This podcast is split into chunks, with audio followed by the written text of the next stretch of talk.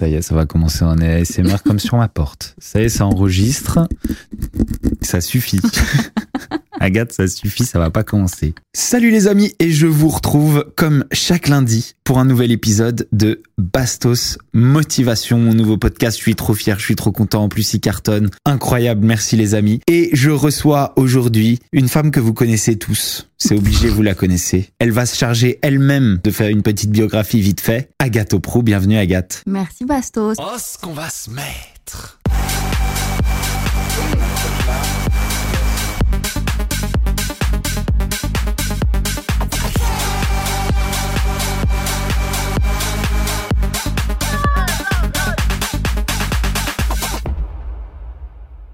Coucou à tous, je suis très ravie euh, d'être ici dans ce setup ultra professionnel. J'entends ma voix dans mon casque.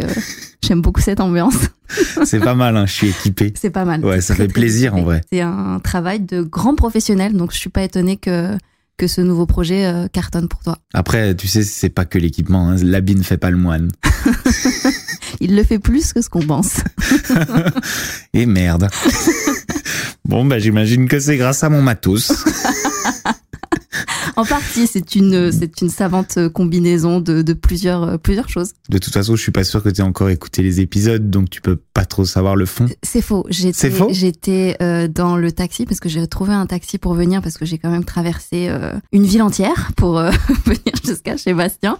Et j'avais dans mes oreilles, et on peut le prouver immédiatement, le dernier podcast que tu as tourné avec Anna que je ne connaissais pas. Tu connaissais pas Anna RVR Je connaissais pas Anna Ok. RVR et du coup j'ai déjà consommé plus de 10 minutes de ton dernier podcast dans le taxi. Plus 10 minutes du podcast de Anna qui s'appelle Contre-soirée que je connaissais pas. Ok, et qui est très bien d'ailleurs. Elle fait un, elle fait un vrai travail et ça fait un moment qu'elle est, elle est au top des des charts de podcast euh, en France depuis. euh, je crois que ça fait deux ou trois ans qu'elle a Ah lancé ouais son podcast. Ouais, ouais, ouais. Contre ah ouais d'accord. soirée qui. Bah, je l'ai découverte grâce à toi du coup. Eh ben voilà, un follower de plus pour Quel influenceur. pour Anna. tu sais que je t'apprends que tu es la première personne que j'invite ici qui a déjà écouté mon podcast avant de venir. Mais moi, je, je bosse mes sujets, j'ai une formation de journaliste quand même. C'est bien ce que j'ai cru comprendre. Donc, je me renseigne un petit peu. C'est bien ce que j'ai cru comprendre parce que Agathe a été un petit peu compliquée à convaincre. Ah, d'accord, donc on raconte absolument tout. euh. Ah, on est, on est transparent ici. Bah, pa- parlons de cette valise alors qui trône sur ton parquet. Alors, Ça tire à balles réelles. à votre avis, est-ce que Bastos part en voyage ou est-ce que Bastos héberge quelqu'un qui vient d'arriver à Paris? Réponse après le jingle. Oh, ce qu'on va se mettre.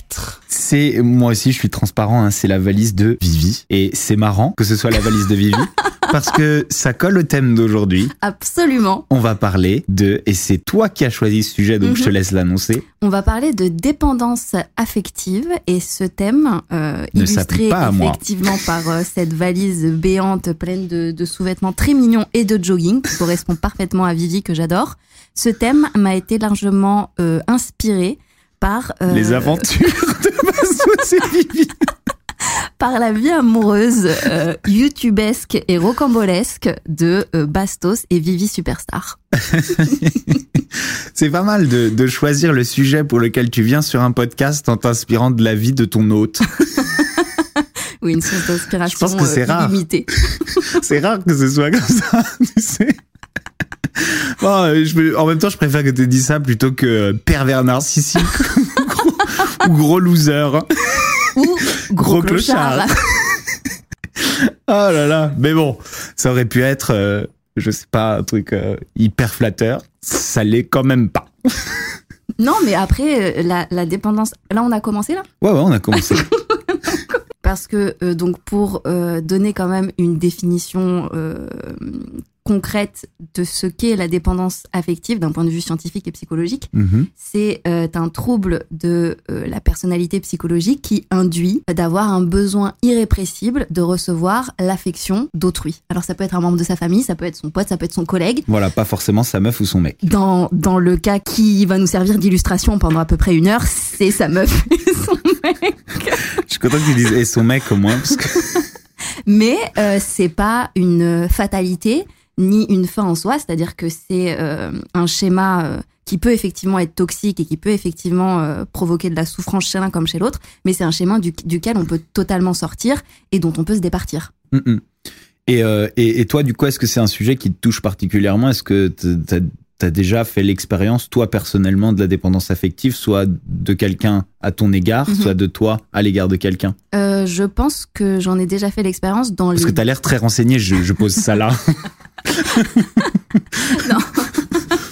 je suis très renseignée parce que C'est quasi inquiétant. c'est le thème de ce podcast et qu'effectivement j'ai fait quelques recherches. Elle a ouvert une, quelques bouquins.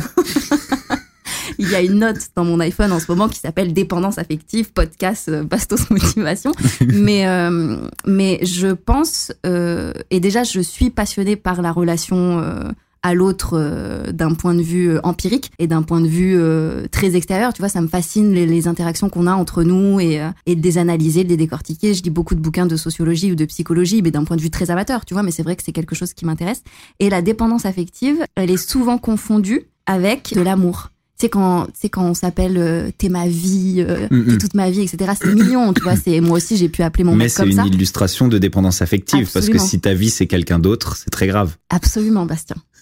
c'est exactement ça. Mais. euh, Et donc pour- c'est de la dépendance affective revendiquée. Tu vois ce que Absolument. Et, et du C'est coup, assez marrant, c'est- glorifié même presque aujourd'hui. Absolument. Elle est glorifiée et en même temps, elle est sous couvert de je l'aime plus que tout. Elle est un petit peu ignorée et du coup, quand euh, toi ou, euh, ou ton partenaire partait dans des crises d'hystérie ou de jalousie et de possessivi- possessivité euh, extrême, c'est de la dépendance affective. Dès qu'il y a des comportements euh, toxiques, même si bon, on va pas employer ce mot à, à, à longueur de podcast, mais ou néfastes, tu vois, pour pour l'autre, c'est de la dépendance affective. Mhm. C'est qu'il y a ce, de la même façon que qu'on peut être euh, addict à la nicotine, à l'alcool, au jeu, on peut être addict à l'amour de l'autre, à l'affection de l'autre. Et, Et- quand tu es dans cette position d'addict, tu es prêt à tout accepter tant que en récompense, tu peux avoir une petite attention, un petit geste affectueux. Et je pense que tu étais beaucoup là-dedans avec Vivi.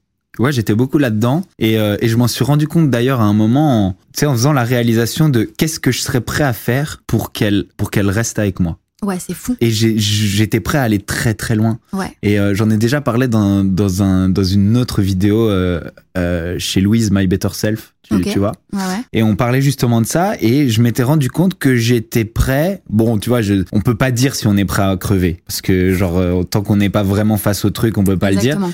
Mais j'étais prêt à accepter la tromperie. Tu vois, vraiment, Ouais, À, et à la savoir et à l'accepter, tu vois, lui dire, écoute, tu peux voir qui tu veux Mhm. tant que tu continues à me voir. et ça, j'y avais vraiment Enfin, réfléchi, c'est j'y- étais pas- prêt. C'est pas drôle du tout. Mais Non, non, non, non. C'est fou que tu aies réussi à avoir cette clairvoyance et cette lucidité sur toi-même. Mm. Parce que quand c'est un pote à toi, par exemple, qui a ces comportements, c'est facile de se tirer une sonnette d'alarme et lui dire, mec, là, je pense que tu t'oublies et que tu souffres et que t'es malheureux et c'est pas bon pour toi et même si je veux pas m'immiscer, je pense que la relation, là, ça va plus. Mais quand c'est toi qui es toi-même l'auteur et l'initiateur de ces comportements, c'est beaucoup plus difficile d'avoir cette lucidité sur toi-même. Parce que sortir de son propre corps, se regarder de haut, de Prendre du loin, recul. ouais, Ouais. et se dire, hum, là, J'en je- suis là. Ouais, Ouais, et ben, compliqué. ouais, c'était, c'était vraiment compliqué. Mais en même temps, à ce moment-là, je me disais, ben, pour moi, ça serait encore ok. C'est-à-dire que ça va, ça vaudrait mieux que de la perdre. Ouais, c'est fou. Et attention, je pense que la dépendance affective, ça peut être dans les deux sens. Ah, tu vois ce que je veux dire? C'est pas, c'est pas forcément que moi, euh, Mhm. la victime en pleine dépendance affective. C'est plus difficile de prendre du recul sur l'autre, finalement, sur les sentiments de l'autre, puisque bah, c'est pas toujours transparent l'autre, Ouais, ouais, bien sûr. euh, que sur les siens quand même. Tu vois, même si tu dis c'est quand même dur de, de prendre ce recul sur soi-même pour s'en rendre compte, Hum, hum. c'est aussi très difficile de le prendre sur l'autre et d'arriver à savoir ce qu'il en est. Tu vois ce que je veux dire? Alors, je l'ai jamais su, vraiment. tu vois, j'ai jamais su vraiment. Mais, mais, je sais pas, je me dis que peut-être de son côté, il y avait aussi une certaine dépendance affective euh, qui s'exprime peut-être différemment. Je, je- j'en sais rien. Ouais, c'est possible. Euh, généralement, euh, quand on est dépendant affectif, donc vis-à-vis de quelqu'un d'autre, c'est pour combler un manque, bien sûr. Et moi, je sais, parce que bon, évidemment, je, je suis pas euh, psychologue et j'ai aucune, aucune expertise euh, professionnelle, donc je peux parler que de ce que je connais et donc de ce que j'ai vécu. Euh, de façon très cliché et très résumée, hein, pour pas rentrer dans un truc euh, pathétique et un peu relou qui n'a rien à faire ici de toute Mhm. façon. Euh, j'ai pas du tout de relation avec mon père. Et depuis euh, toujours, hein, j'ai pas vraiment de souvenir qu'on ait noué une relation euh, paternelle, filiale, euh, euh, non. Peut-être quand j'étais toute petite, très enfant, mais j'ai pas de souvenirs prégnants en tout cas. Genre, Mais- ça, c'est-à-dire, vous, vous avez jamais eu de conversation vous- Non, on n'a jamais vraiment connecté. Lui, c'était un papa qui était très pris par son travail. Il avait son commerce, il rentrait très tard. Quand il rentrait, c'était pour se vider la tête. Donc, il était beaucoup sur son ordi. Tu sais, il jouait à World of Warcraft. Ah, euh, comme moi Il jouait à Counter Strike et Ah tout. Il avait besoin de ce moment de s'évader. Et mes Et parents, donc, il passait euh, pas de temps avec toi non. à discuter de ta journée et de ce que tu ressentais et de ce que tu vivais. Quoi. Exactement. Et comme mes parents ont divorcé quand j'étais euh, au collège, tu vois, je devais avoir 12-13 ans. Bon, bah après, la, la, la rupture était d'autant plus, euh, d'autant plus matérialisée par ce divorce que, bon, bah là, on avait encore moins de choses à se dire de toute évidence. Donc, on n'a jamais vraiment connecté.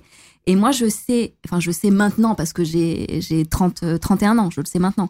Mais à l'époque, j'avais pas l'impression que ça concrétisait un manque chez moi de pas avoir reçu cet amour de mon père, de pas avoir de relation avec mon père, de pas avoir ce rôle, cette figure paternelle dans ma vie de, de, protecteur un petit peu ou de, enfin, si le père doit être le protecteur de la famille, tu vois, mais c'est dans ce, ce- ce- cet archétype qu'on idéalise peut-être quand on est quand on est gamine. Et bien finalement, c'est un manque que j'ai cherché à combler par la suite dans toutes mes relations avec les mecs. Je me suis mis dans des situations sans doute semblables à celles où tu as pu te retrouver avec euh, vis-à-vis de, de, de Victoria, mais j'avais besoin d'attirer leur attention, j'avais besoin euh, d'exister à leurs yeux et j'avais besoin d'être le centre de leur monde. Ouais. euh, et ça, ça se manifestait Leur par exemple, attention euh, totale, quoi. ouais. ouais. Ouais, ouais. J'ai eu des comportements qui n'étaient pas du tout appropriés et je déplaçais dans mes relations des peurs d'abandon et des, des peurs de pas être à la, pas à la hauteur ou je suis pas assez bien pour mériter ton amour ou ce genre de, de problématiques sur mes mecs et sur mes relations alors qu'ils n'étaient absolument pas à l'origine de ces failles et de ces névroses chez moi et j'étais pas du tout en mesure de, de, de l'analyser à l'époque. Ouais.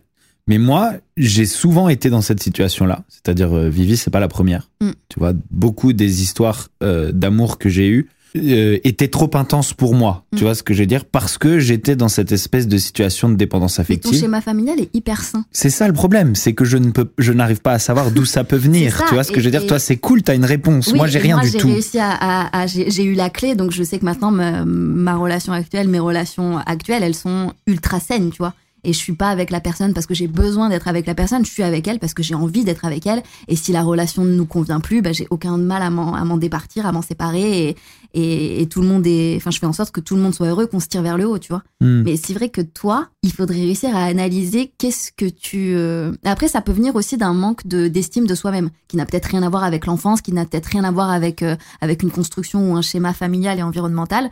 C'est peut-être juste une vision que tu as de toi-même. euh, Je sais pas d'où ça pourrait venir, mais il faudrait ouais que tu creuses là-dessus. Ouais, une vision de moi-même comme euh, n'étant pas assez bien pour être vraiment nécessaire. non, mais c'est possible. Ouais, c'est possible. Et mais, mais, mais qui est pas justifié par l'histoire de ma vie où j'ai l'impression quand même d'avoir accompli pas mal de choses, de réussir plutôt pas mal à peu près tout ce à quoi je touche. Tu vois ce que je veux dire depuis et, et pas forcément euh, depuis seulement que que, que j'ai fait un peu de télé et que je suis devenu quelqu'un de d'un petit peu euh, connu. Tu vois, avant ça, je pouvais aller bosser sur des bagnoles dans un garage et je pouvais aller promener des chiens. Mhm. Et, tu vois, même ces activités-là que moi personnellement j'estime à peu près autant que le reste, c'est-à-dire faire bien quoi que ce soit, pour moi c'est estimable, Mhm. peu importe ce que c'est. Même pour ça, j'étais bon, tu vois, j'étais bon avec les chiens, j'étais bon avec les voitures, je suis toujours à l'heure, je suis, tu vois, je suis toujours, euh, je suis le gars fiable. Ouais. Et puis je fais bien les choses. Quand je, quand je, je décide de faire un truc, je le fais. Mm, mm. Donc d'où il vient ce manque d'estime de moi-même, si c'est si c'est vraiment ça la, la clé, tu vois et ce que en je veux dire? plus, cette dépendance affective que tu peux retrouver euh, de ta part dans certaines de tes relations, elle se manifeste aussi. Donc pas seulement en- quand tu réalises que tu te dis franchement tu peux me tromper tant qu'on reste ensemble, euh, Mhm. bah, vas-y fais ce que tu veux tant que t'es encore avec moi, je suis prêt à l'accepter. Mais aussi dans le fait où tu veux absolument aider la meuf avec qui t'es. Ah oui, tu t'as bien suivi toi.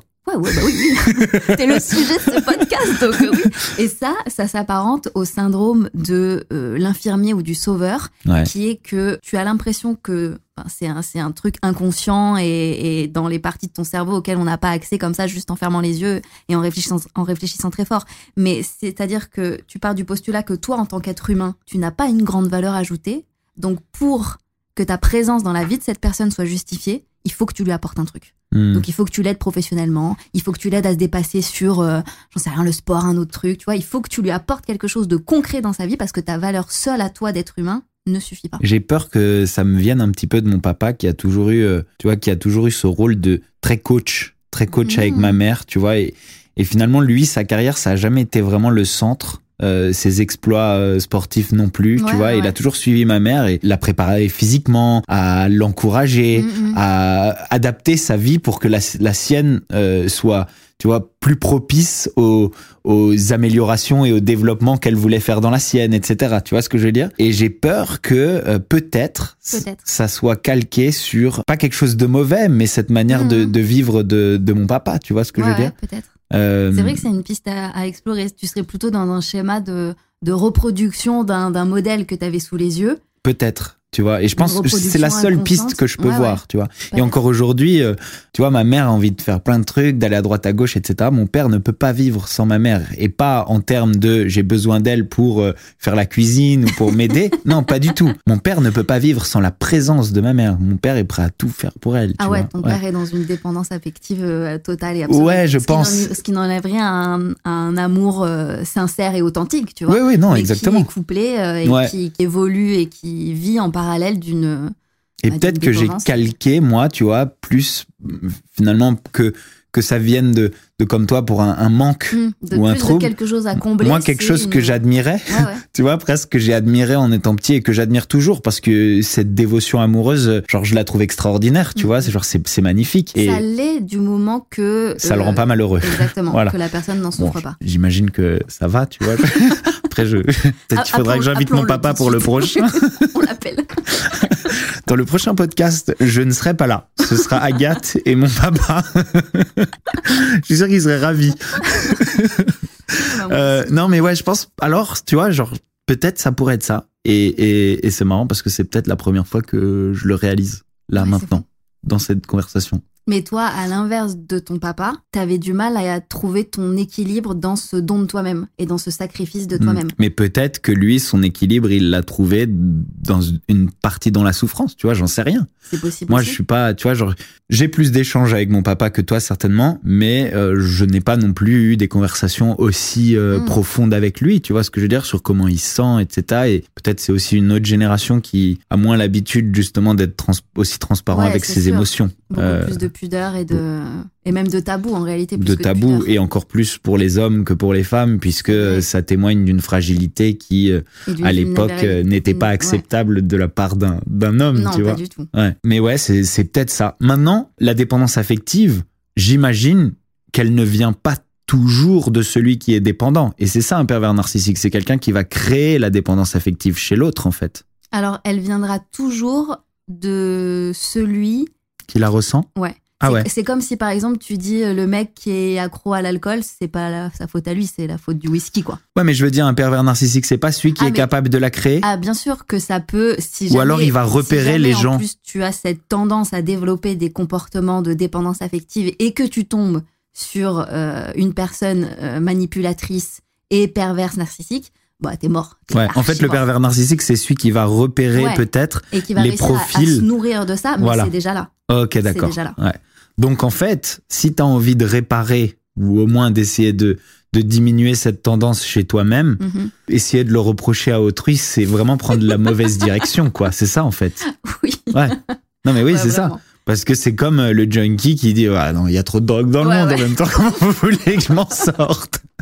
Tu vois? Je suis passée devant un bar tout à l'heure, c'est c'est nul. J'habite dans une rue où il y a trois bars, Ouais. je peux rien Genre, faire. faites les mecs. interdire les bars dans ma rue, faites quelque chose, parce que sinon, je vais pas y arriver. Non, c'est exactement ça. Mais de toute façon, il faut partir du principe que quels que soient nos comportements, quelles que soient nos réactions, on est les seuls responsables de nos comportements et de nos réactions. On peut dire ouais mais euh, j'ai fait ça parce qu'il m'a poussé à bout, ouais j'ai réagi comme ça parce qu'elle m'a dit ça, ou ouais j'ai fait ça parce que lui a répondu comme ça. Et c'est une tendance très humaine de, toujours essayer de reprocher à quelqu'un que- d'autre ce qu'on a fait. Tu es la seule personne sur cette terre responsable de tes propres agissements et de tes propres réactions. Cette Et phrase, on a es- l'impression que tu te l'as dite dans ta tête. Ah ouais mais ça, m'a Des milliers de fois, ça se Et- voit.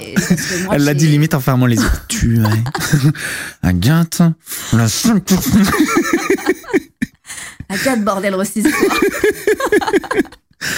Ah, mais ouais, c'est ça. Ouais, c'est ça. ouais, bien sûr. Et je suis douée d'une capacité de remise en question. Et toi aussi, je le sais. Et donc, quand tu fais ce travail sur toi-même, tu arrives à analyser euh, tes failles les plus béantes parce que tu te transformeras jamais en un modèle de, de perfection et de self-amélioration optimale, mais tu peux quand même analyser les, les endroits où tu as de plus grosses lacunes et de plus gros déséquilibres, essayer de travailler dessus un petit peu tous les jours pour euh, arriver à une espèce d'équilibre euh, un petit peu, toujours un petit peu bancal, mais qui se rapproche de quelque chose de plus sain que, que ce que tu n'avais expérimenté euh, jusqu'alors. Donc, euh, Et, et je pense que, tu vois, on, on fait euh, un peu pour rigoler des parallèles avec euh, l'alcool, avec la drogue, etc. Dépendance affective, il y a une vraie addiction. ah, Et je pense que le processus pour s'en sortir est semblable à celui de un sevrage. euh, voilà un, Un sevrage. sevrage. Et je t'avoue que moi je le, je le ressens comme ça. Tu vois ce que je veux dire? À des moments donc quand j'arrive à identifier ok je suis dans une dépendance affective, il faut que j'essaye de m'extraire de euh, ces comportements, de m'extraire de puis c'est même pas des comportements puisque les comportements c'est le résultat en fait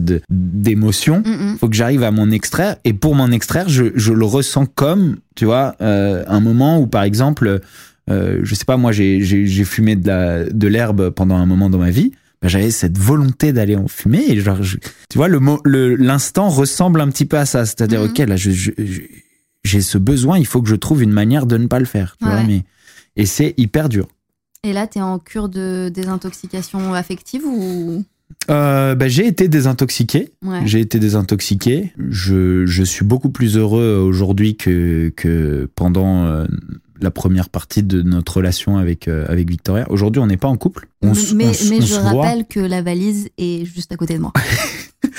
on se voit euh, maintenant. On se... Il y a eu une grosse pause, tu vois, dans le, temps où on s'est vu. Et c'est le fameux Voilà. sevrage dont on parle. tu vois, Exactement. C'est de couper avec ce qui te rend addict, entre guillemets, et de te retrouver seul avec toi-même pour euh, justement ben, Mm. renormaliser, entre guillemets, tes, tes réactions et tes comportements. Quoi. Ouais. Maintenant, euh, dans un sevrage, euh, par exemple, tu peux, tu peux prendre l'alcool ou la drogue. Le jour où tu y retouches, euh, tu retombes. Tu vois ce que je veux dire? Ouais, ouais. Généralement, il n'y a, pas de- y a pas de retour euh, en Voilà. arrière. Est-ce que, tu vois, c'est pour ça que moi je prends vraiment, je prends vraiment ça avec des pincettes. Tu vois Ouais, ce que ouais. je veux dire? Je fais très attention. C'est vrai qu'on se refréquente. Nous, on dit qu'on est amis. Maintenant, est-ce qu'on est hyper honnête à 100% avec ça Je La réponse est non. Est non. permets-moi d'en douter. c'est un grand nom. N-O-N. Mais, euh, mais voilà, je, suis vraiment attentif à tous les signes. Ouais, t'as tu raison. vois et j'essaye vraiment de de me protéger maintenant le problème c'est que tu vois c'est pas la faute de Vivi comme on dit c'est la faute c'est ma faute et non mais c'est vrai Ouais, ouais. c'est pas sa faute c'est ma faute et, et si- Moi, je suis team Vivi de toute façon. Donc, euh, d'accord bon, très bien je veux dire non mais je veux dire euh, j'ai eu des relations avant qui ont tourné comme ça aussi tu Mm. vois ce que je veux dire? Euh, j'aurai des relations après qui risquent de tourner comme ça aussi non, parce je que pense je- que, je pense que Vivi est ta dernière meuf. je pense pas qu'il y ait de relation. va falloir que je crève vite alors si ça peut te rassurer, là où l'analogie avec euh, l'alcool, la drogue, la nicotine et tout s'arrête, c'est que en face de toi, t'as pas une substance illicite et, euh, et, euh, et néfaste. T'as ça un, devrait hein. t'as un être, un être humain doué de conscience et qui lui aussi peut, on l'espère, faire un travail sur lui-même, adapter peut-être certains de, des compor- de ses On peut comportements. même faire un co-travail. Qui sait Exactement, parce que il peut y avoir des problématiques des deux côtés qui, comme tu l'as dit, peuvent se nourrir et, et se tirer malheureusement vers le bas. Donc, euh, Maintenant, le but, là, c'est vraiment pas de se remettre ensemble. On en a tous les deux énormément souffert. Ce souvenir, il est encore euh, criant en nous, tu vois. Et donc, je pense que elle aussi est sur ses gardes, qu'on fait très attention. Et donc là, situation euh, de vie concrète. Euh, là, ce soir, elle t'appelle et elle te dit euh, finalement, euh, je suis désolée, je vais pas pouvoir dormir avec toi ce soir. J'ai rencontré un mec là, à ma soirée. Voilà, exactement. C'est une situation qu'on a envisagée. Je vais dormir chez lui. Je suis transparente avec toi, donc euh, tu me verras pas ce soir. M'attends pas. Exactement. C'est une situation qu'on a envisagée et on s'est dit que dans ce cas-là, eh ben, il fallait juste l'accepter. Et Maintenant- tu t'en sens capable. Et je m'en sens capable. Et je pense, je sais pas si elle s'en sent capable aussi, tu vois. C'est ce que j'allais dire. Et elle, à Maintenant, l'inverse, si on n'est pas transparent comme ça. C'est-à-dire que on, on ne parle pas de ces choses-là. Tu vois ce que je veux dire? Et on passe pas énormément de temps ensemble. C'est-à-dire qu'elle vient à Paris une fois toutes les deux semaines ou Mhm. t- uniquement quand elle en a besoin. Mhm, C'est-à-dire pour son travail. mhm. Et quand elle vient à Paris, bah tu vois. euh, si euh, j'ai rien à faire, que je suis là, elle a un point de chute, euh, on apprécie de se voir, euh, tu vois, et, et, et voilà, pour l'instant, c'est- bien comme ça. Moi, je, je me sens, je me sens vraiment heureux. Maintenant, je me suis toujours senti beaucoup plus heureux, sevré et non amoureux Ah ouais? Que amoureux dans ma vie, tu vois ce que je veux dire? Ah Donc ouais, c'est quand même ce un ouais, c'est quand même un handicap, tu vois? Ouais. Et un handicap qui est pas propre à Vivi, qui est propre à sûr, toutes les autres filles dont j'ai été amoureux, pas toutes celles qui ont partagé ma vie, mais toutes celles dont j'ai été vraiment un Mhm. fou amoureux. Je t'avoue que je commence à douter de mes capacités à me libérer vraiment de, Mhm. de, de cette tendance, tu vois ce que je veux dire, de cette tendance à, à vivre mon amour d'une mauvaise manière, Ouais, ouais. D'une manière qui m'handicape, d'une manière qui me fait du mal. Le bilan que tu dresses, toi, le souvenir que tu associes à tes périodes où donc tu étais euh, fou amoureux dans des relations, etc., c'est principalement de la souffrance. Du- C'est- Plénitude totale lorsque euh, je suis vraiment avec cette personne coupée du monde. Mhm. et euh, souffrance quand c'est pas le cas. Tu vois ce que je veux dire? Et quand tu fais un ratio, c'est du 50-50 Non, c'est des souvenirs de, de souffrance. les souvenirs de souffrance sont quasi totalement occultés, les, les souvenirs de plaisir. c'est full souffrance. Purée. Ouais, donc c'est pas, tu vois, genre le bilan, il est quand même assez sombre. Maintenant, tu vois, de ma vie, j'ai, j'ai, si je fais un ratio de ma vie, c'est-à-dire, je suis un mec heureux, tu vois ce que je veux dire? Je suis un mec euh, comblé. Mhm. Genre, j'a- j'adore ma vie, mais je l'adore célibataire, tu vois ce que je veux dire? J'adore célibataire et c'est même pas une histoire de célibataire ou pas, je l'adore non amoureux. Je l'adore non. Ah ouais, c'est fou. Voilà. Alors que moi, c'est vraiment mon sentiment préféré euh, Ah ouais. quand, quand je, quand je suis en couple avec une personne que j'aime et que la relation est belle, simple et, euh, et saine. C'est les meilleurs moments de mon existence. Ok. Et ben moi, j'adore être euh, détaché. Ah tu vois ouais, ce que je moi veux dire? j'adore être attachée. Ok. Mais après, je suis drivée par ça. Tu vois, t'en as qui sont drivés par euh, leur carrière, euh, leur, euh, leur réussite professionnelle et financière. Moi, je suis drivée par, par euh, ma relation avec le mec que j'aime et quand tout se passe bien. Et... Mais je crois que je l'ai été. Je l'ai été et petit à petit, à force des relations, Mm. je me suis rendu compte que c'était pas, tu vois, c'était pas pour moi. C'était pas ce qui me, ce qui me Ce qui rendait te heureux. vraiment, euh, Ouais. ce Et- qui et- t'épanouissait en tout ça, cas. exactement. Et, et aujourd'hui, tu vois, moi, je vais trouver euh, mon bonheur dans euh, l'accomplissement personnel, dans euh, euh, le dépassement de soi, Ouais, ouais. dans la découverte, l'aventure, tu vois, toutes ces choses-là. Et plus dans l'amour pour l'autre et de l'autre, en tout cas pas en couple, tu vois. Mhm. C'est-à-dire que l'amour pour mes parents, Ouais, ouais, ouais. qui est lui inconditionnel et qui ne partira jamais, Mm. tu vois ce que je veux dire? Pour tes que ce soit aussi. envers eux ou de Ah, leur part, de mes amis.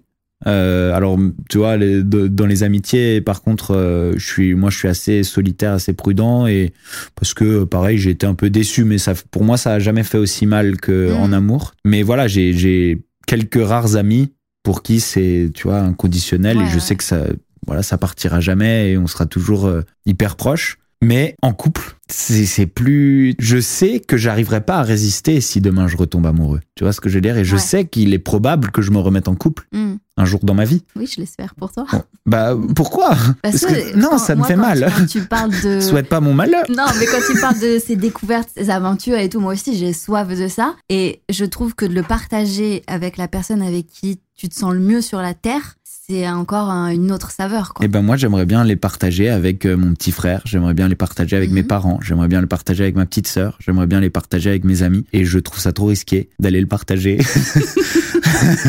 avec une meuf. trop casse-gueule. Là, ça fait combien de temps que t'es célibataire, euh, entre guillemets? Euh, célibataire, ça fait depuis Belle, en, en octobre ou un truc comme ça, Et ou en, ou septembre. c'était combien de temps? Ma plus longue relation de couple, c'était deux ans et demi. Et c'était une relation, il y, en a, il y en a eu deux. Il y en a eu une qui était probablement ma seule relation de couple hyper paisible. Ah, incroyable. Ouais, hyper Comme paisible. quoi c'est arrivé. Ouais, mais du coup, je doute de, du vrai amour que j'avais. Et surtout, au bout de deux ans et, au bout de deux ans, deux ans et demi, j'ai eu un coup de foudre pour une autre fille avec qui je suis resté à nouveau deux ans et, deux Ah, ans et demi. Hmm. Et avec qui, cette fois, euh, c'était très douloureux. Peut-être que la personne avec qui j'étais était trop saine pour que je puisse ressentir cette dépendance affective, tu vois, j'en sais rien. Je l'ai pas ressenti avec elle. Et je l'ai quittée pour une autre. Ah, ouais, c'est fou. De manière hyper transparente, hein, je l'ai jamais trompée, mais ouais, je ouais. l'ai je l'ai quittée pour une autre avec qui j'ai eu euh, des, des, des gros problèmes de, de dépendance affective, tu vois. Gros problème de comportement dans le bulletin amoureux de Bastos. Ouais, mais tu vois, il y a un truc où, où- où- que tu as dit, c'est cette histoire de syndrome du sauveur. Euh, les profils pour lesquels je vais tomber dans la dépendance affective vont avoir souvent des, des histoires de vie assez, euh, tu vois, similaires, Mhm. avec des jeunesses un peu difficiles, Ouais, etc. Et c'est vrai que là, on reconnaît encore un, tu vois, un, un red flag un petit peu, un truc où. Mais derrière, si, tu vois ce que je veux dire, si je me fais chier avec une fille avec qui je ressens pas la dépendance affective, c'est pas mieux. Non, non, non, il faut pas que tu associes euh, le fait de, de ressentir une dépendance affective à quelque chose de grisant et d'excitant. Ça, ça l'est jamais, ou alors c'est vraiment que de, que de la poudre aux yeux. Bah oui. Et, et en plus, quand, parce que tu arrives à l'analyser, euh, tu te rapproches de ces femmes au parcours euh, un petit peu chaotique, etc.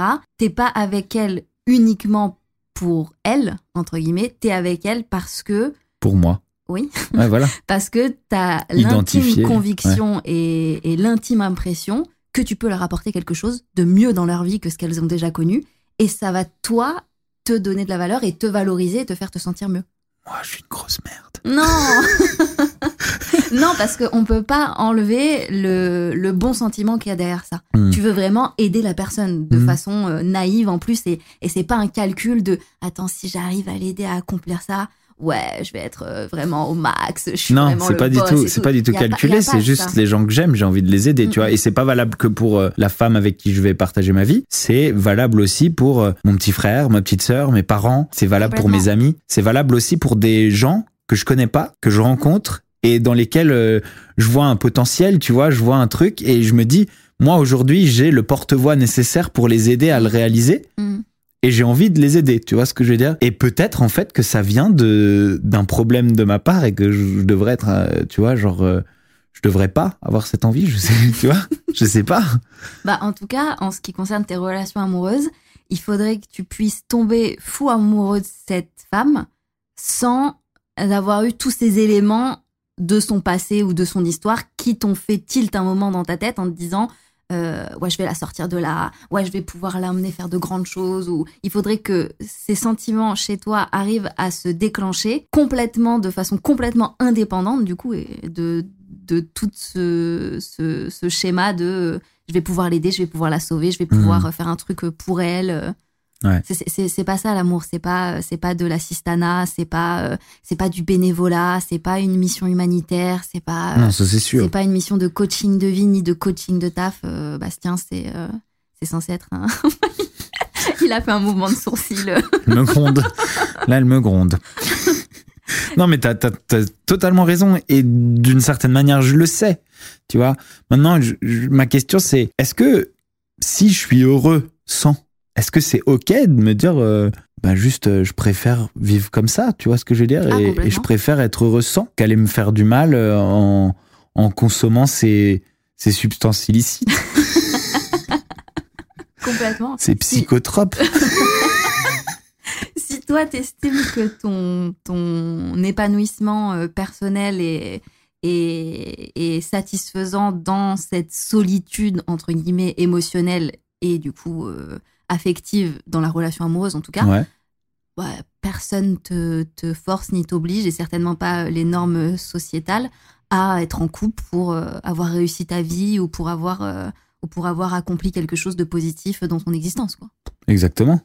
Chacun vit sa vie comme il veut aussi. Et voilà. Bon, après, j'ai jamais eu l'impression que c'était le schéma de société. euh, on doit se mettre en couple, avoir des enfants, etc., qui me poussait à tomber amoureux. Tu vois ce que je veux dire euh, Je peux pas non plus blâmer ça, blâmer quelqu'un d'autre pour ça. Mais non, je, je, je me dis qu'avec l'âge et la sagesse que j'ai acquise euh, à travers toutes les expériences que Mhm. j'ai eues, j'apprécie ma solitude euh, de ce côté-là. Je donne de l'amour euh, ben, au reste de mon environnement social. Tu vois Mhm. ce que je veux dire Et et j'ai l'impression d'être quelqu'un de bien et d'essayer de faire le bien et, tu vois, genre de, de donner beaucoup. Et l'idée de, de fonder une famille, d'avoir tes enfants, c'est quelque chose que tu as déjà euh, conscientisé ou que tu as déjà réfléchi et tu as déjà euh, tranché sur le fait que c'était pas ton délire? J'avais qu'une envie pendant toute ma vingtaine, c'était euh, de d'avoir beaucoup d'enfants. Ok. Parce que j'adore transmettre, tu vois ce que je veux dire? ouais, ouais. Et j'adore aussi apprendre de, des gosses. Tu vois ce que je veux dire? Mhm. Il y a vraiment il y a un échange Euh, moi, je me suis toujours euh, hyper bien entendu. J'ai toujours été le babysitter, tu vois, de, de euh, des enfants de mes oncles et tantes, de mes cousins, euh, celui qui s'occupait de, de tous les petits, tu vois, Ouais, etc. Et du coup, j'ai toujours eu cette, cette gigantesque envie d'être papa et d'être papa plein de fois. Et en fait, aujourd'hui, en voyant que d'un côté, dans la relation amoureuse, c'est très compliqué, mais aussi avec le temps, en voyant mon petit frère et ma petite sœur avoir des enfants, qui ont maintenant euh, chacun euh, deux enfants, ben, j'ai l'impression que je peux trouver ça dans le temps que je passe avec mes neveux et nièces. Ouais, ouais.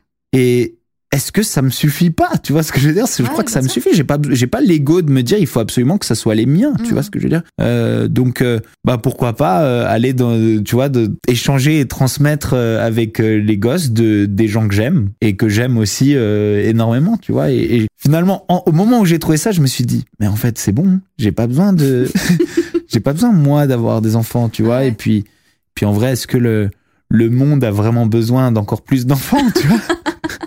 Et des tiens en plus. voilà, et en plus des miens, qui plus est. Je trouve cette gigantesque satisfaction en ce moment dans le temps que je passe avec euh, mes, mes petits neveux et petites nièces qui sont pour l'instant hyper jeunes, mais tu vois, qui vont grandir et on va passer par certainement Ouais, plein de plein d'expériences, euh, plein de partages et tout. Le tonton euh, cool en plus. Exactement. Ah ouais. Mon, mon, mon petit neveu, quand il est venu ici il y a une semaine, une semaine et demie, Ouais. parce qu'ils allaient à la montagne, ils ont fait un arrêt à Paris. Il était assis exactement à ta place là, et euh, je lui mettais des, des petits échos, tu vois, des, des, des petits effets de voix, etc.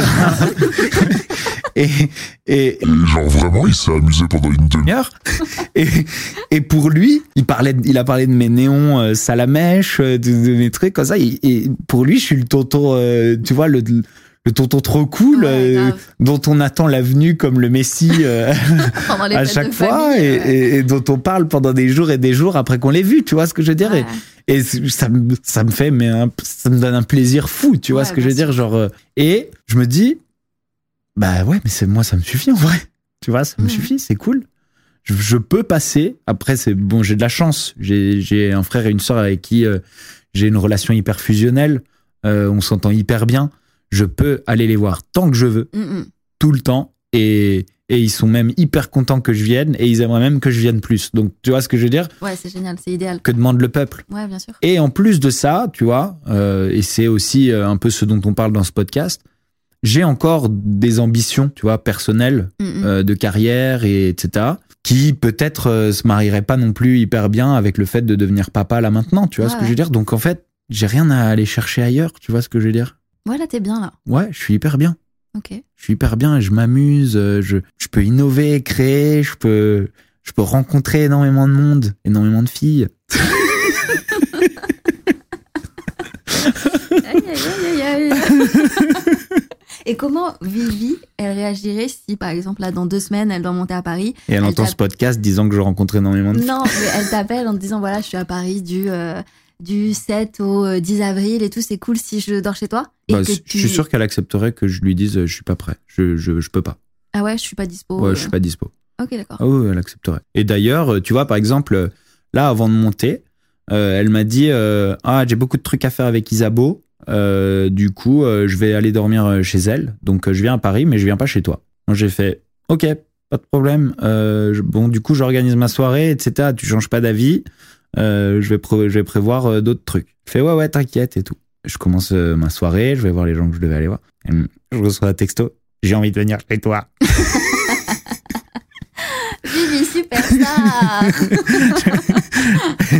Et, et bon bah du coup j'ai un peu changé mes plans et puis euh, Ouais. et puis voilà. Mais euh, bon après en vrai ça m'a pas ça m'a pas coûté de changer mes plans. Si ça avait pas été possible je pense qu'elle aurait accepté que je dise bah écoute non maintenant j'ai organisé autre chose je suis Mhm. pas dispo je suis ailleurs et, et je peux pas tu vois. Et je pense que c'est ça qui c'est justement dans cette euh, optique qu'il faut qu'on reste tu vois. Il faut pas qu'on se laisse aller à des débordements Après, c'est souvent difficile à contenir quand, euh, Ah, surtout quand euh, le- l'attachement et les sentiments sont présents, quoi. Je sais bien, c'est c'est difficile.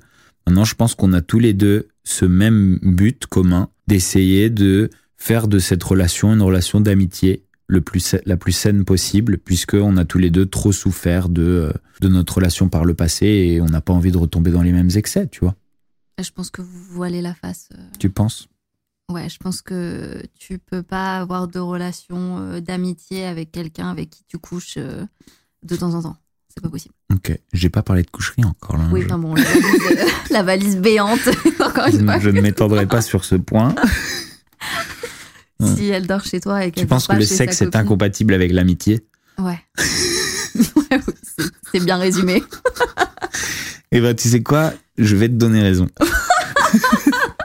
Parce que euh, à, chaque fois que j'ai commencé à vraiment être ami, moi je suis ami avec beaucoup de mes ex. Ouais. euh, Mais c'est à partir du moment où il n'y a plus d'ambiguïté physique. et voilà, exactement. Ça, ça a toujours été synchronisé avec Bah, la sûr. fin de l'ambi- l'ambiguïté physique. Oui, mais tu n'en es pas du tout là avec euh, Victor. Non, j'en- je pense pas en être là avec Victoria. Le désir est toujours présent. Oui, oui. On l'avait tous euh, compris. En même temps, je- j'arrive pas à comprendre comment on peut. J'aimerais bien, hein, mais comment on peut ne plus être attiré par Vivi? Je n'arrive pas à comprendre. Je sais pas, je suis moi-même très attirée par euh, Victoria. Ah voilà.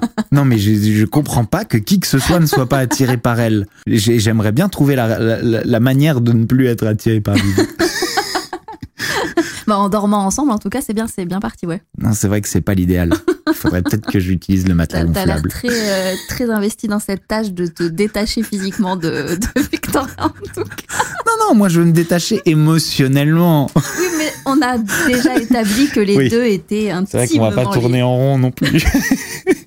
Non, mais pour résumer, euh, Bastos n'est plus dans un schéma de dépendance affective envers qui que ce soit, même si sa situation actuelle avec euh, Et un petit peu casse-gueule. son ex, qui n'est pas non plus 100% son ex, n'est pas la plus claire et la plus... euh, Ouais, et, et, et cette situation menace, tu vois, genre il y a quand même à l'horizon la menace de retomber. Tu vois ce que je veux Ah, dire? Donc Oui. il y a quand même une épée de Damoclès Oui, c'est pour ça qu'on se protège. de vos têtes, ouais, Voilà, qui fait que exactement. à tout moment on peut repartir dans des travers. C'est ça. euh, C'est ça. Et depuis qu'on est amis, on s'est déjà disputé une fois, tu vois, Mhm. pour des histoires. euh, d'amour? Non, c'est pas des histoires d'amour, mais c'est des histoires qui devraient pas exister en amitié. Et, et ça a prouvé qu'on n'avait pas le détachement qu'on essayait de prétendre avoir, tu vois. Ouais, ouais.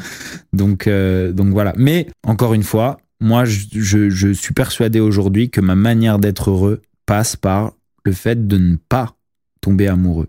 Mais ça, ce c'est sûr. N'importe quelle personne aurait été. euh, enfin, si tu vas, euh, je sais rien, à une réunion d'alcooliques anonymes, tous ils te diront que leur seule façon d'être heureux et épanoui dans leur vie, C'est de ne plus boire. euh, bah ouais, Ouais. c'est de ne pas reboire un jour dans leur vie, quoi. Mhm.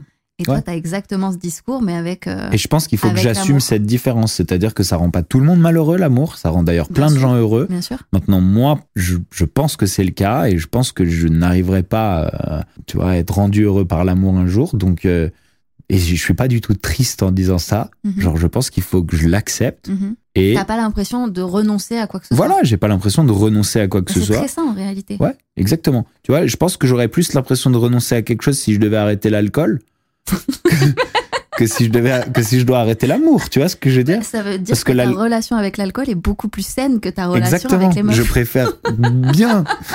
Je préfère de loin une bonne gueule de bois à une grande dépression.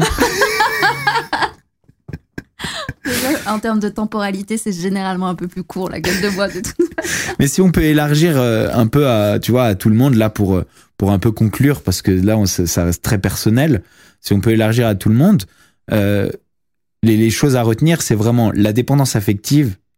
Elle vient de toi, elle Ouais. vient de personne d'autre. Donc euh, n'essaye pas de blâmer euh, et je le dis mais je l'ai fait. En connaissance de tu cause, vois, en sûr. connaissance de cause, n'essaye pas de blâmer tant des. que- tant que tu essaieras de, de, de donner la responsabilité de tes comportements et de tes réactions à quelqu'un d'autre, Tu passeras pas au-delà. non. Voilà, c'est que déjà, pas. tu seras dans un déni de, de, de toi-même et de tes comportements et que tu seras pas à un stade de lucidité où tu pourras éventuellement essayer de t'en sortir et de changer les choses euh, de façon positive pour toi-même. quoi. Voilà, exactement. Donc le, le succès dans cette entreprise va être d'abord de mettre le doigt dessus, comme on l'a vu au début, c'est-à-dire avoir le recul de se dire, OK, j'ai cette tendance à la dépendance affective. Mhm. Le deuxième truc, c'est arrêter de, de blâmer autrui pour, Mhm. tes, pour tes, tes malheurs et ta dépendance affective. Et au bout d'un moment, je pense que tout le monde probablement y arrive avec l'âge, tu vois, Bien avec euh, le, le- le nombre d'échecs. qui s'accumulent. voilà. Et puis après, voir si c'est possible ou non de ré- d'essayer de régler ou d'améliorer, comme peut-être ça l'est pour toi? bah, ça passe soit par euh, le fait d'avoir analysé concrètement euh, d'où ça vient. Alors encore une fois, ça peut venir de ton enfance, de ton adolescence, de ta construction familiale, d'un manque dans ta vie de, du côté de ton père, de ta mère, de tes frères et sœurs, on n'en sait rien, ou ça peut venir d'un manque d'estime de toi-même. Et là, ça peut être provoqué par tellement de choses que c'est tellement propre à chacun que. Mais il faut effectivement faire ce travail de d'introspection. Faut pas hésiter à aller voir euh, En parler. Un, un professionnel euh, de, de santé et de, de psychologie. Au contraire, euh, de le Ou. Agathe, si, si elle a le temps, si elle a, si elle a un Je petit suis- créneau. Je suis disponible tous les dimanches de, de 16 à 18. et, et une fois ouais, cette analyse faite, ça vous permettra de rompre avec des schémas qui, vous le verrez, se répètent dans vos relations depuis, bah, depuis très longtemps. quoi. Voilà, exactement. C'est-à-dire à la fin, prendre une décision. Qui peut être celle de bastos, c'est-à-dire d'arriver à la conclusion que ben, peut-être que la relation amoureuse, c'est pas fait pour vous, c'est pas ce qui vous épanouit, c'est pas ce qui vous rend heureux, et vous n'allez pas euh, avoir ce sentiment de réussir votre vie et d'être épanoui en fondant une famille ou en partageant votre vie avec quelqu'un, et ce qui est très bien pour vous du moment que vous êtes heureux. quoi. Mm, mm. Je, je vais terminer juste vite fait euh, sur un, un petit truc. Je sais pas si tu te rappelles, mais il y a, il y a trois ans, quand j'ai commencé à être sur YouTube un peu sérieusement, j'ai fait une vidéo où j'assumais mon addiction au sexe. Ah Et je pensais que cette addiction au sexe allait à l'encontre de ma faculté à tomber amoureux. C'est-à-dire qu'elle me rendait indisponible Ouais, émotionnellement. Et je décidais, pour régler ça, de faire une abstinence, un sevrage. Me dire, euh, peut-être que si j'arrête de voir trop de filles en même temps, Mhm. je, je vais redevenir disponible émotionnellement. Mhm, C'est ce qui s'est passé. mhm. Je suis tombé amoureux. J'ai souffert à nouveau. Et Je suis de nouveau addict au sexe. Donc, non mais voilà, est-ce qu'il n'y a pas là c'est pour aider les gens s'il y en a qui se sentent un petit peu dans ma position.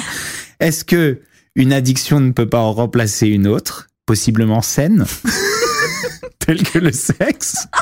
Ne peut-elle pas me protéger? Et là c'est une ouverture. Ne peut-elle pas me protéger contre le fait de retomber à l'avenir amoureux? Est-ce que, est-ce que je ne pourrais pas voir dans les problèmes d'antan les solutions de demain? Non! Non!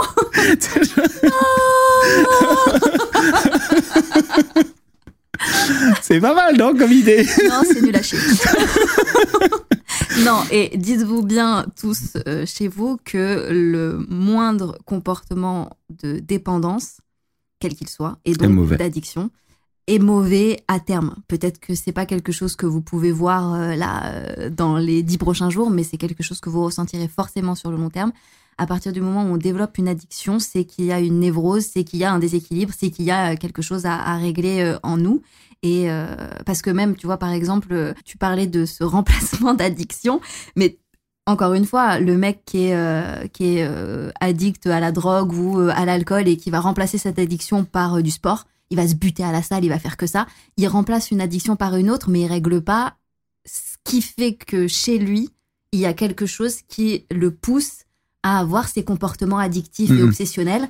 Et c'est souvent des manques quelque part. euh, Exactement, et de toute façon, plus c'était plus une blague, parce que plus sérieusement, cette addiction, elle ne me dérangeait pas que dans le fait de ne pas être capable de tomber amoureux. Oui, non, Mais elle me dort- voilà. et Oui, hygiénique. non, mais alors ça, par contre, j'étais très prudent. Mais, mais par contre, elle me dérangeait dans le, le, le, le temps que je pouvais consacrer à mon travail, dans le temps que je Bah pouvais consacrer euh, à mes interactions sociales. cinq fois par etc. jour, c'est chronophage, oui. Bastos, Exactement, merci, oui. c'était hyper chronophage. Donc, euh, donc du coup, ça me nuisait aussi d'une autre manière, tu vois. Bien donc, sûr. euh, bien sûr, c'était plus euh, pour terminer sur une petite touche d'humour. merci Agathe Bah, d'être merci, venue. Merci à toi C'était pour ton super. Euh, Agathe, est-ce que tu as des, des actus? Euh, on est en train de préparer avec mes équipes euh, une petite émission qui sera vraisemblablement sur YouTube euh, avant l'été, où tu seras vraisemblablement invité aussi, je pense. Mais j'ai pas trop envie de le mettre dans l'univers parce qu'on est encore en train de, de, de tourner les pilotes, etc., de, de, de, de s'accorder sur la prod. Donc, mais voilà, ça va arriver. euh, Ok, donc euh, ça bosse, ça, Ça prépare bosse. des grands projets. ça bosse, ouais, exactement. Euh, Ça m'étonne pas de toi. Les amis, si vous avez kiffé, vous oubliez pas, vous mettez 5 étoiles au podcast. Et puis, euh, bah, je vous retrouve dans une semaine avec une nouvelle invitée ou un nouvel invité. J'invite pas que des filles quand même. Merci d'avoir écouté. je vous fais des gros tous. bisous. Oh, ce qu'on va se mettre. Bisous. Oh, ce qu'on va se mettre 4.